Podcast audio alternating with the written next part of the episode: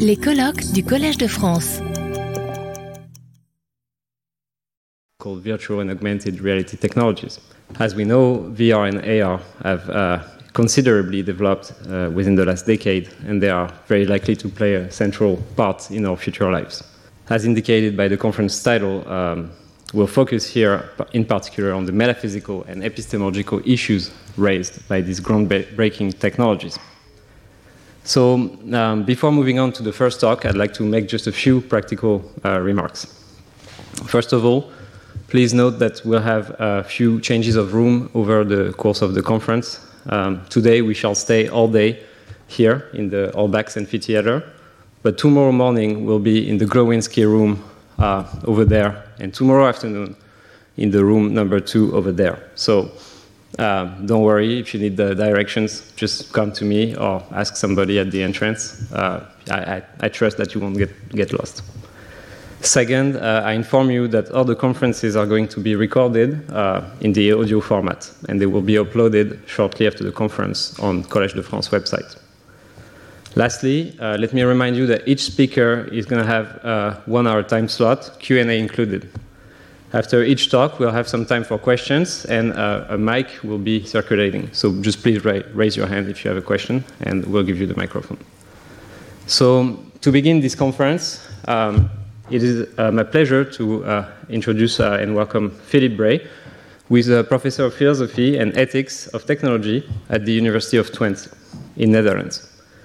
The title of Professor uh, Brey's talk is Virtual Reality and the Metaverse, ontology, and ethics. Thank you very much for having me for what looks like uh, going to be a very interesting uh, conference.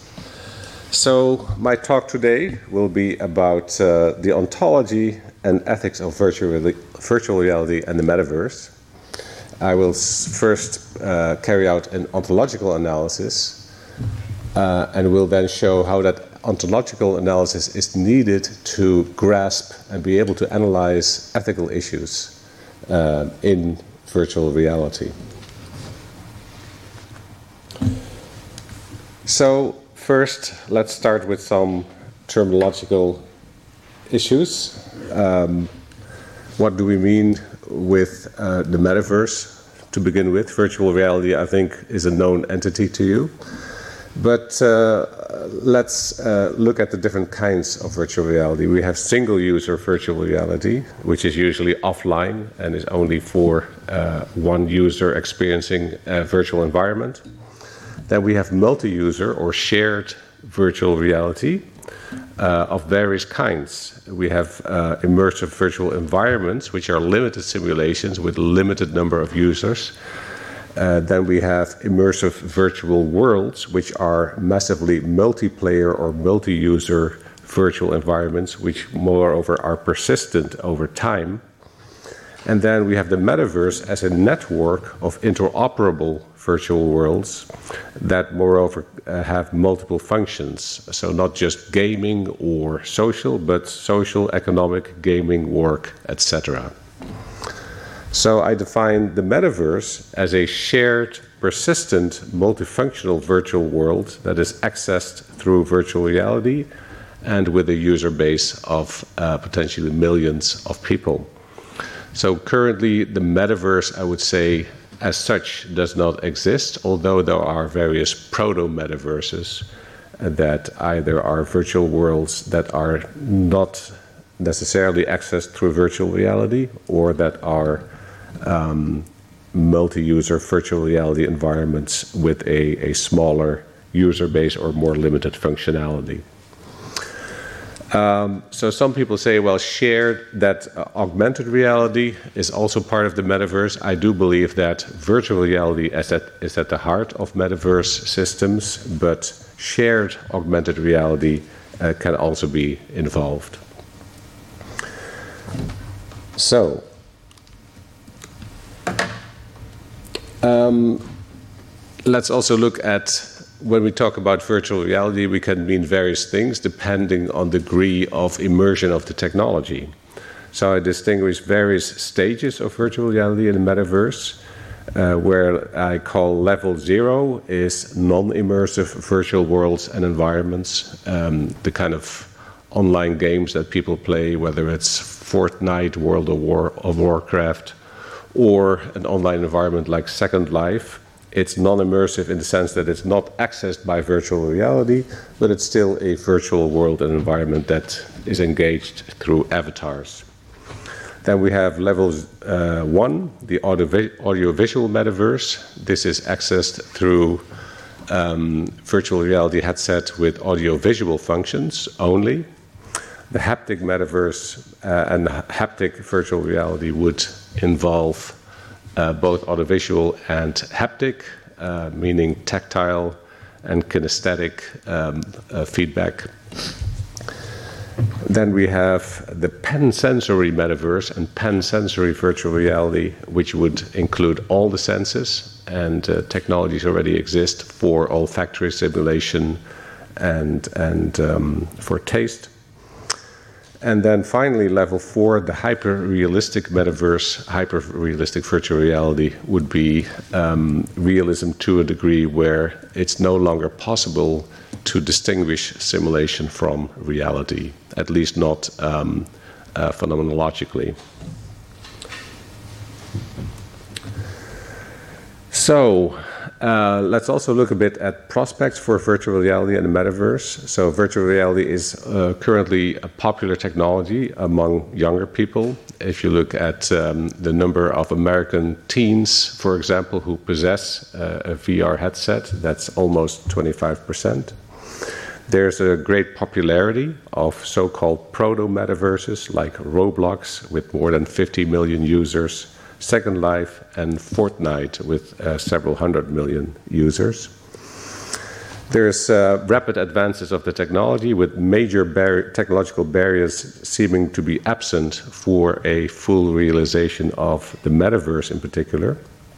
Major investments are being made in this technology of tens of billions of euros not just in the United States and Europe, but also in China. There's heavy investments in the metaverse in particular. There's a big push for standards for um, online virtual environments and the metaverse. There's the Metaverse Standards Forum, uh, which has over 2,500 members, including the big tech companies. Um, and you can also see virtual reality as the next step in human computer interaction. Uh, that is, if you look at the history of human computer interaction, you see uh, progressively more steps toward natural interaction, which is fully embodied. Um, in the initial uh, years, we had symbolical and hermeneutic relations to uh, computers, where it's mainly inserting symbols and getting uh, symbols as output. Then we had the graphical user interface, uh, the mouse, touchscreen, GPS sensors, um, uh, 3D graphics, photorealistic graphics. What you see in these developments is more and more that the interface with a computer looks like an interface with the, the physical world. That is, it's more embodied, it's more visual, it's more auditory, it more engages all the senses and the full body. So, virtual and augmented reality interaction are simply the next step in that historical development. Also, um, virtual reality and the metaverse could be the next historical step in making people, places, and goods available to one another. We also see a similar history of um, different technologies and uh, making people, uh, communication between people, goods, uh, exchanged, places visited, more available through technology. Transportation technology has had a historical role in that. Electrical media, the internet, the metaverse could be the next step in that historical development. So, uh, these um, uh, developments are taking place. Um, what we need to properly understand uh, the meaning and significance of these developments is what I call virtual ontology. Uh, because to understand um, our engagement with virtual reality and the metaverse, we have to understand to what extent what happens in virtual reality and the metaverse is real, or so I claim. Uh, because there are different positions on this. Some saying that oh, we're, we're just dealing with simulations, while others saying that no, we're dealing with um, real engagements, real interactions. Uh, we're dealing with uh, a, a, new form of reality. So, my question is my first question, uh, before I turn to ethics, my first question is Are entities in virtual reality and the metaverse real or not? Very simple question, but not an easy question to answer. Now, I, as I see it, there are three ontological stances towards this question. The first, uh, first I call virtual irrealism or fictionalism, which is that everything in VR and the metaverse is fictional. It's, it's simulation technology, so it only simulates reality, uh, so it's not real. Then we have um, virtual realism, as proposed amongst others by David Chalmers, Michael Heim, which is that everything in virtual reality and the metaverse is, or at least can be, real, depending on the quality of the simulation, of course. The position I uh, advocate, uh, I call selective virtual realism, which is that all entities in virtual reality and metaverse are real under some description. That is, we see uh, real shapes, we see real colors, so these are real, but uh, real under some description means that um, uh, things may not be real under, under another description. So, what is the relevant description that counts? Um, I claim that the most relevant description is that of the entity that is simulated. So, if you um, perceive a virtual apple in uh, virtual reality, um, the question is uh, is this object real as an apple rather than as a number of, of shapes and colors? Um, and so the question is is a simulated X also a real X? And the claim I make in selective virtual realism is that sometimes virtual X's are real X's and sometimes they are not. Um, so, for example, a virtual apple is not a real apple, but only a simulation of an apple. However, virtual money is, or at least can be, real money. So the question then, ontological question then becomes, under what conditions is a simulated X also a real X? So this is where I start my ontological investigation. And I start uh, at a very basic level with what I call perceptual objects. Um, perceptual objects uh, in virtual reality are virtually realized digital objects, virtually realized in the sense of uh, making them uh, perceptible in the virtual environment. So I'm not talking about perceptions, which are subjective, but perceptual objects. They're objective in the sense that we can agree on their presence as something outside our own perceptions. Uh, now, in virtual reality, there are simple perceptual objects, shapes, patches of colors, sounds, and these are obviously real. We can agree that these really uh, exist. Uh, there's a real patch of blue in front of me, there's a real triangle uh, shape in front of me. So these, uh, th that's the first building block for reality in virtual reality. We have real perceptual objects. But then, if we have real perceptual objects, we can combine uh, simple uh, perceptual uh, qualities into complex ones, and then we can have multisensory perceptual objects through cross-modal mapping of visual, auditory, tactile, kinesthetic qualities. We can have um, multisensory perceptual objects like a virtual apple that you can actually see, hear, feel, maybe even taste. And as a virtual apple, uh, it is real. However, I would claim it's not a real apple. Because for that, uh, you need different qualities. So, multisensory perceptual objects are real as simulated objects. They are, however, not real physical objects. So they cannot be equated with their physical equivalent. So, for example, a virtual beer may have many of the phenomenal qualities of a real beer. However, it lacks the biochemical properties that beer has. It cannot therefore quench your thirst or get one drunk. But it can certainly resemble uh, a real beer. So, complex perceptual objects can be real as perceptual objects. Uh, now, some of these um, are important because they belong to the class of media. And media uh, are entities that represent, in some way, reality.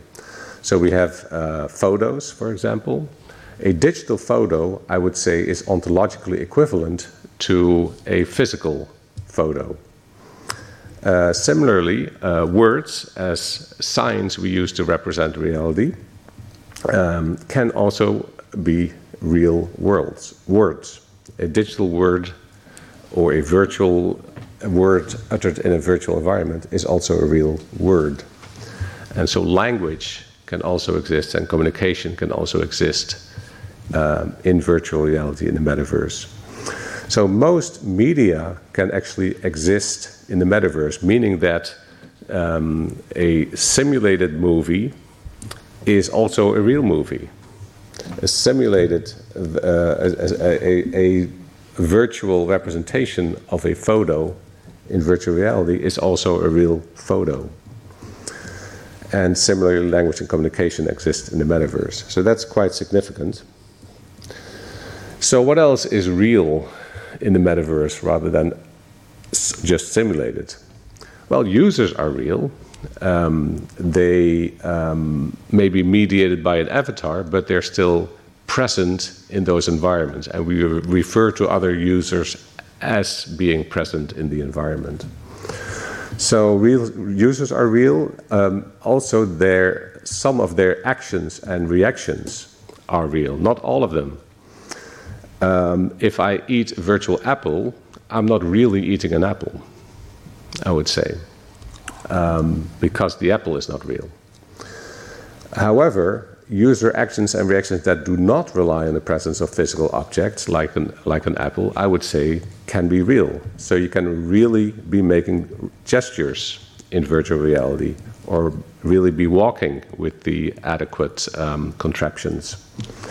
Um, you can be working out, you can hug another user, you can assault another user, Um, all of this, of course, depends on the amount of embodiment of your avatar, right? If your avatar is only some some puppet controlled through strings, then it's it's not re- the, the correspondence between what your avatar does and what you do may be lost. But if you fully embody your avatar, then I would say that if the avatar is making gestures, you are also making gestures, and vice versa. And similarly, reactions are real, like being scared or reflecting or getting angry. Those are also real uh, mental events. So, all of this, as I said, depends on the degree of identification of avatars and users. And the more uh, avatars and their users are identified with each other, the more you can say that what the user does, the avatar does, and vice versa. It depends on the degree of embodiment and realism of the avatar, the degree of control that the user has over that avatar, especially embodied control, and also the degree of self identification and social identification between user and avatar. Finally, what is also real in virtual reality and the metaverse is what I call institutional reality. Institutional reality are things that are made real through collective assignment of a status. And they usually exist in an institutional context, like the economy, or politics, or the family, or religion. So, take for example money, which exists within the institution of the economy. Um, uh, money is, uh, well, anything can be money, really. Uh, leaves or bricks can be money if only we collectively assign the status of money to them. So it's all about giving entities a status within an economy. So um, when we agree that certain pieces of paper with a certain shape count as money, they therefore become money. So that's uh, done through the collective imposition of status. Uh, as John Searle calls it in the construction of social reality, X counts as Y in the context C. Certain pieces of paper count as money within the uh, economic context that, that we have. So, if that's true in the physical world, it can also be true in the virtual world. Um, institutional entities do not have to be physical if we only agree that they do not have to be. So, we have digital money, which is real. We can have a real virtual wedding if we agree that a wedding in the metaverse um, counts as a wedding also outside the metaverse, that is, in the physical world, as uh, sometimes is the case. So it's only about when we collectively impose that status, X counts as Y and C, that things also become real. These things, actions, and events of an institutional nature uh, become real in virtual reality in the metaverse. So I conclude that many things, actions, and events in virtual reality and the metaverse are ontologically real and should be taken at face value whereas other entities uh, are mere simulations. And this is something we con- constantly have to figure out. So, in general, what is real in the metaverse and virtual reality are perceptual objects, media and communication, users, user behaviors that are not defined over physical objects, and user mental states, institutional objects, actions, and events. With the caveat that some, the reality of some depends on whether there is a collective assignment of status functions or um, collective interpretative acts on, on how to extend or, or, or boundary off the use of, of uh, concepts and categories or uh, the presence of an adequate uh, avatar mapping. Now, what is unreal generally in virtual reality and the metaverse are physical objects both um, relating to natural kinds and functional kinds, most functional kinds. Uh, media with a unique or physical identity. So while a photograph can be real in the metaverse, uh, a virtual Mona Lisa is not the real Mona Lisa. Uh, a virtual oil, oil, painting is not a real oil painting because there's a reference to um, an ingredient which cannot exist in virtual reality, which is oil. Uh, and non user virtual personae, of course, are not real, the bots, uh, and physical actions and events also not real. But it's, it's, it's tricky sorting this out. Um, and it, there's a degree of interpretation that matters here, obviously. So, this is my ontological analysis of virtual reality in the metaverse. Uh, I want to move on now to ethics and emphasize the importance of virtual reality, virtual ontology for ethics. That is, we cannot really have a good ethical assessment of virtual reality and the metaverse and the actions taking place in it without first doing a proper ontological analysis. So, why is that? Well, it's because ethical issues in the virtual domain are often unclear and therefore difficult to analyze and establish because of the ontological uncertainty of uh, actions and events um, in virtual reality and the metaverse. For example, is virtual sexual assault real sexual assault? There have been many cases in the past where people have claimed to be a victim of sexual assault in a virtual environment, while others have said it's only make believe. Is virtual theft uh, of virtual objects real theft? Is discrimination in the metaverse uh, real discrimination? right? Or is it only just make believe? Is virtual child porn that does not involve um, real children in making it, is that real child porn? So these are not easy questions. And um, there's a lot of disagreement on these questions, and that has to do with the ontological uncertainty and ambigu ambiguity of um, virtual objects, actions, and events.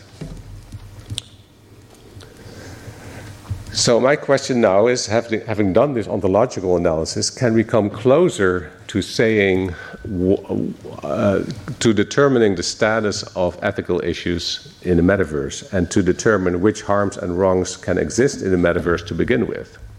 Let's start with that, and then we can use that for a closer ethical analysis.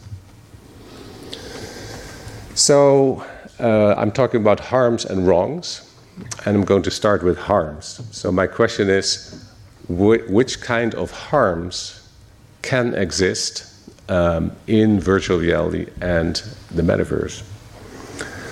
Um, starting with physical harm to persons. Now, here there is a clear limitation because uh, things physical generally don't uh, uh, exist in virtual uh, reality. However, if you're talking about physical harm, you're talking about an act of infliction of pain, suffering, and, and um, physical damage to a person's body. Now, it's conceivable that uh, we have uh, haptic suits which inflict pain. In fact, um, there are already such haptic suits, uh, for example, uh, in use by the military to do uh, very faithful combat simulations. So these um, haptic suits can inflict severe pain and suffering. So, um, but for the consumer market, that's that's not normally something you can purchase. Maybe light pain is what you can get. So I would say physical harm to persons, as for now, limited. What is certainly possible in terms of harm is harm to property, because uh, property, it's uh, whether or not something has the status of property is uh, it's, it's, institutional reality. So it's the collective imposition of status as something being property. Well, a, a, large part of our economy is now digital. So there's a lot of digital property and virtual property, of um, digital money included, that um, can be harmed, stolen, or otherwise uh, corrupted. So, harm to property uh, can be quite real in virtual reality. The same applies to psychological harm, because we've seen that psychological effects, mental states, can be quite real uh, in virtual reality. Uh, sexual harm, now it gets complicated, yes, with limitations. Uh, here it also depends on how realistic the simulation is, uh, whether you use certain types of haptic suits. Um, uh, and how, how uh, what kinds of haptic suits um, sexual harm can exist in various forms um, as well. Other types of harm, reputational harm, can certainly exist, um, uh, be caused in uh, uh, virtual reality in the metaverse. Social harm, psychological harm, economic harm, uh, environmental harm depends on what you mean with environmental harm. If you mean harm to the physical environment, then no, not at least within the metaverse. There can, of course, be harm to the simulated environment, although usually simulations limit such harm. Um, but environmental harm uh, as uh, harm to an environment that we depend on uh, in a physical sense um, could not occur. Let's move on to rights and their violation. Can our rights be violated in virtual reality and the metaverse? So, the right to life, I would say no, because we have already seen limitations to physical harms. But the security of person in various forms, yes. Um, many freedoms, as long as they don't uh, um, involve um, limitations uh, in terms of physical restraint, then all other kinds of freedoms, like uh, freedom of uh, association, freedom of expression, can be harmed. Uh, privacy obviously can be harmed, equality, property, we've already seen, property rights. And injustices can also occur. People can be treated unfairly uh, in virtual reality and the metaverse. So, what we see then is that um, most of ethical issues that exist in the physical world can already also exist in multi user uh, virtual reality and the metaverse. Um, and that's a significant fact. So some of the most, some of the worst uh, events, not uh, where we talk about um, physical injury and death, but um, there are quite serious other uh, ethical harms and rights violations that can certainly exist. So let's finally move then to ethical issues in the metaverse. So, uh, having now done this ontological analysis, having established a kind of meta ethical uh, foundation for metaverse and virtual reality ethics uh, based on that ontology, uh, let's explore some of the most salient ethical issues in the metaverse. Also, not just comparing those to ethical issues in the physical world, but also comparing those to um, ethical issues in the present internet, because um, the metaverse, especially, is often seen as a potential successor of uh, the current web, Web 2.0, where the metaverse might be, or at least might be a large part of Web 3.0, uh, a new mode of relating to each other, a new mode of information and communication uh, that is three dimensional and immersive.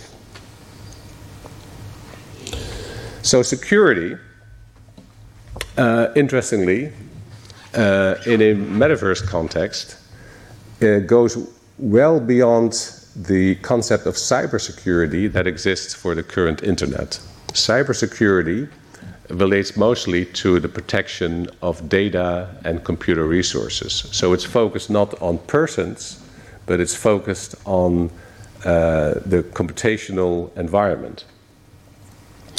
In the metaverse, security of persons and their virtual and digital property becomes uh, just as important, if not more important, because we have fully embodied uh, presence um, in the metaverse, which means that many new types of harm can occur that uh, the concept of security uh, aims to mitigate.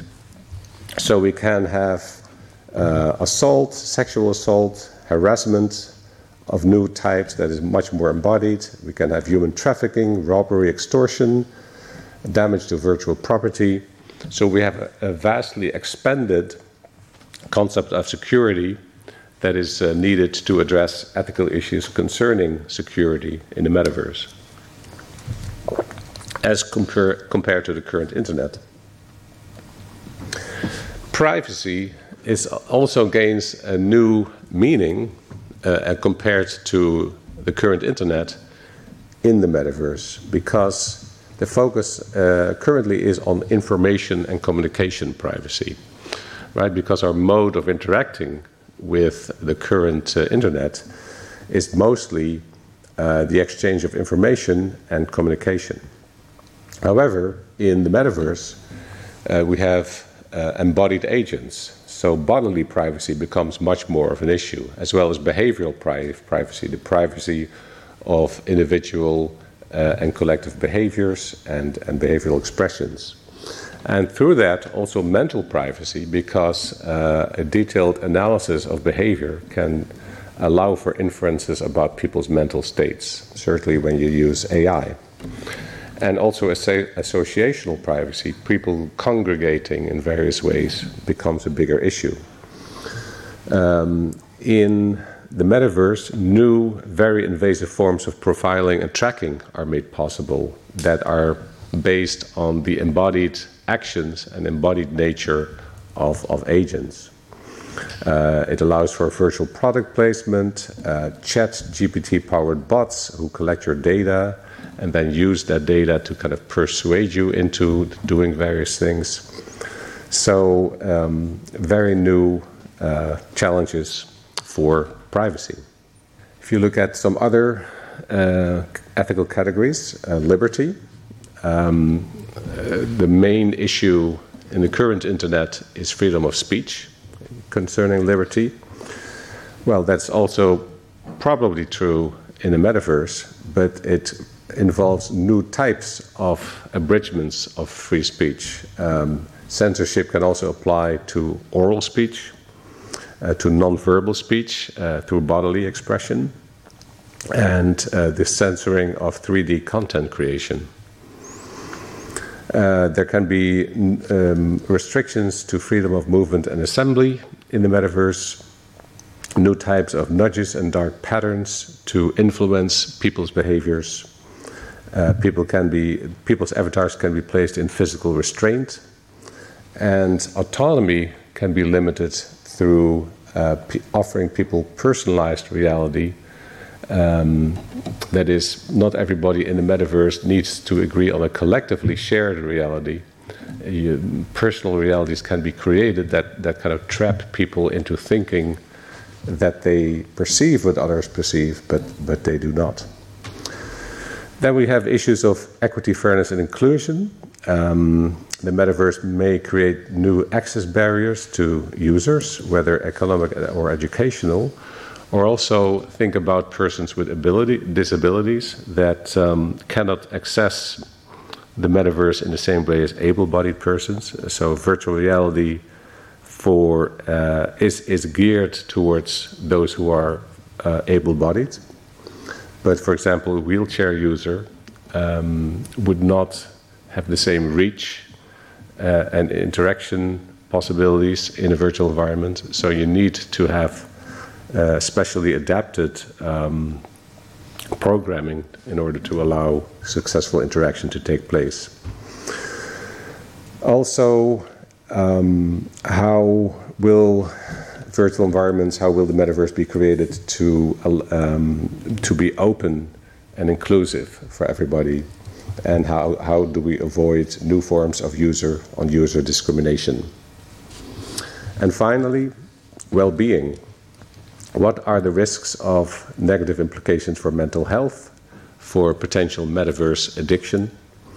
Um, also, the, the, displacement of offline with online personal relationships. Uh, with, with the growth of generative AI and large language models, you can easily see how in the metaverse there will be all kinds of bots who try to capture our attention. So it could be friend bots, love bots, sex bots that can displace social relationships we have both in the physical world as well as in the metaverse, and that uh, can also have consequences for well being. So, to conclude, I've argued for, I've performed an ontological analysis of virtual reality in the metaverse, uh, arguing for a selective realism in which some objects act actions and events and v in VR and the metaverse are ontologically real and others are not. Those that are, that are generally real are perceptual objects, media and communication, users, um, many user behaviors, utterances, and mental states, and institutional entities and events.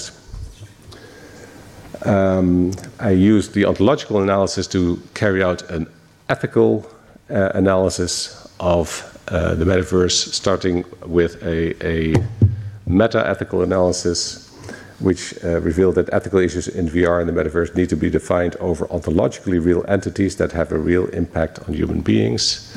And I then identified uh, harms and rights and other ethical issues that can or cannot occur. Um, I argued that physical harm is largely absent in VR and the metaverse, but there are serious risks of non physical harms, rights violations, and injustices. Thank you very much. Retrouvez tous les contenus du Collège de France sur www.college-de-france.fr.